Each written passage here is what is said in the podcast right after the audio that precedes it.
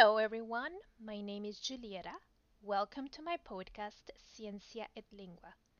Today, I'm going to talk about how to participate in an online class. Class participation is important if you want to learn faster. Participating in class will allow you to use your English like you would do in the real world. When you participate, you are practicing, and the more you practice using the language, the faster you'll improve it.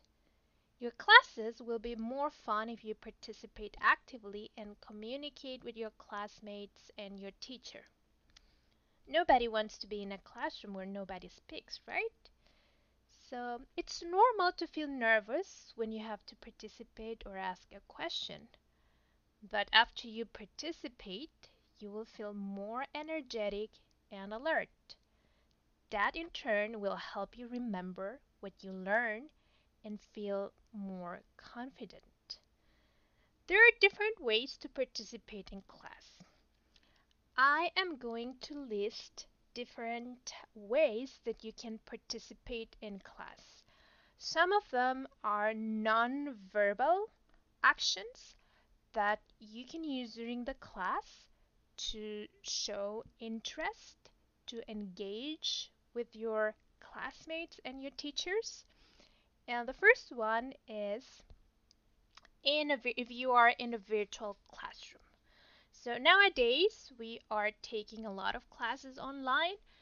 So even though you are sitting behind the computer, you can actually participate and engage with your classmates and your teachers during your classes. First of all, it's very important that you turn on your camera and keep it on during the whole class. We communicate with our voice, but we also communicate with our facial expressions, our body gestures. So if your camera is off, your teacher and your classmates will have difficulties understanding what you want to say and the communication is not going to be fluent. So it's important that you turn on your camera if you are part of a language class. Whatever the language you are learning, please keep your camera, turn your camera on and keep it on during the whole class. Make sure that your microphone is on when you participate. And please, if you are in a noisy place, activate the filters, the noise filters. Zoom and other platforms allow you to control and reduce the noise. So before you log in and when you are setting your account and before logging into your class, make sure that, that you turn on the filter. So the noise and the you know like everything that is going on in your house or in the place where you are taking your class won't affect and won't bother your classmates and your teacher. Uh, also, if you are not participating, turn off your microphone. That will help reduce the background noise and it will be easier to understand other participants. You can also use the chat box to ask questions or communicate with your teacher and your classmates during the class. If your teacher or if the instructor opens the breakout rooms, please join the breakout rooms and participate in the group activities. Those activities will help you practice your English with your classmates and will help you improve your confidence and your and your fluency. You can also participate by asking questions and by showing interest when your teacher or when your classmates make comments during the class. I'm going to share with you some useful phrases that you can use during your classes. So if you have a question or if you are confused, you can ask for help to your teacher or your classmates. And you can use any of the following questions during your class. So, phrase number one I have a question about. So, let's say that your teacher is explaining something about adjectives or adverbs or present perfect or simple past. You can say, I have a question about simple present. I have a I have a question about present perfect. You can also say I'm confused about. I'm confused about the meaning of this word. You can also say I need help with. If you need help, for example, with an exercise or with your homework or with an activity, you can say I need help with this exercise. I need help with this activity. You can also say, I have difficulties understanding, and then you say what is causing you difficulties or trouble. I have difficulties understanding simple present. I have difficulties understanding present perfect. If you are an eager learner and if you want to learn more about a particular topic, you can say to your teacher, I would like to know more about. And then you say the topic that you are interested in learning more about. If you need examples, if the ideas or if the explanations are not clear, you can ask, Can you give me an example? Can you give me an example?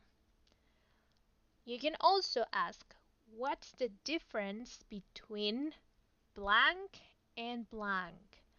What is the difference between an adjective and an adverb? What is the difference between first conditional and second conditional? If you have questions about exercises in your textbook or in the handouts, you can ask, what is the answer to question number three?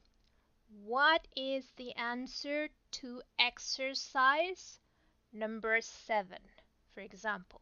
You can also use this question if you are working in groups if you're working with your classmates and if you didn't hear the answer or if you want to double check uh, your answer, you can ask, what is the answer to question number?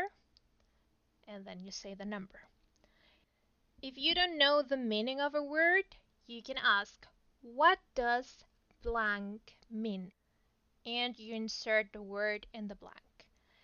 If you want to learn more about the pronunciation or if you have problems pronouncing a word, you can say, How do you pronounce this word? How do you pronounce this word? And also, if you are not sure about how your teacher or how your classmates got an answer, you can ask them, How did you get the answer? How did you get the answer? And if you didn't hear like the last part that your teacher or your classmates just said, you can ask, Can you repeat the last part that you just said? Can you repeat the last part that you just said? Now, you can also participate in your class by offering your help. If you want to help your classmates or if you know the answer, you can use the following sentence starters. You can say, for example, I might know the answer to that. You can also offer your help by saying, I think I can help you with blank. I think I can help you with this exercise. I think I can help you with this project. I think I can help you with the reading part. I think I can help you with the vocabulary. If you are not sure about your answer but still you want to participate, You can say, I'm not sure, but I think the answer is blank. I'm not sure, but I think the answer is letter A. I'm not sure, but I think the answer is went.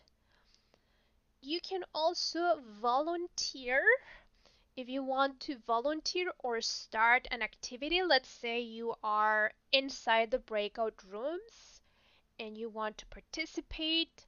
You can say, Can I go first? Can I go first? You can also say, I'll go first.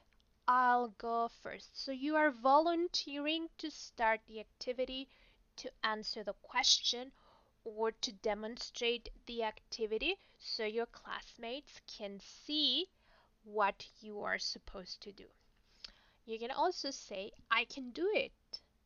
I can do it. Finally, you can say, Who's next? So when you finish participating, you can lead the activity and you can ask your other classmates if there's another person who wants to continue or who wants to go after you. Who's next? You can also participate in class by sharing gratitude. You can say, for example, Thanks for helping me understand blank. So, thanks for helping me understand the past perfect continuous. You can also say, I appreciate your help. I appreciate your help. If you really liked an activity or if an activity was helpful for you for your learning process, it's always nice that you tell your teacher so he or she will know what kind of activities work best for you and for your classmates. So you can say something like this I really liked that activity. It was a really fun activity. It was a really interesting activity. Or simply, you can say, I like that. Teacher, I like that. So I hope these examples and these phrases are helpful for you. Remember that practice makes progress. The more that you participate during your class, the more that you will be practicing and the faster that you will improve your English. Now it's your time to participate. I want that you leave a comment here at the bottom of this page and tell me how important class participation is for you. How do you feel when your classmates refuse to participate in class?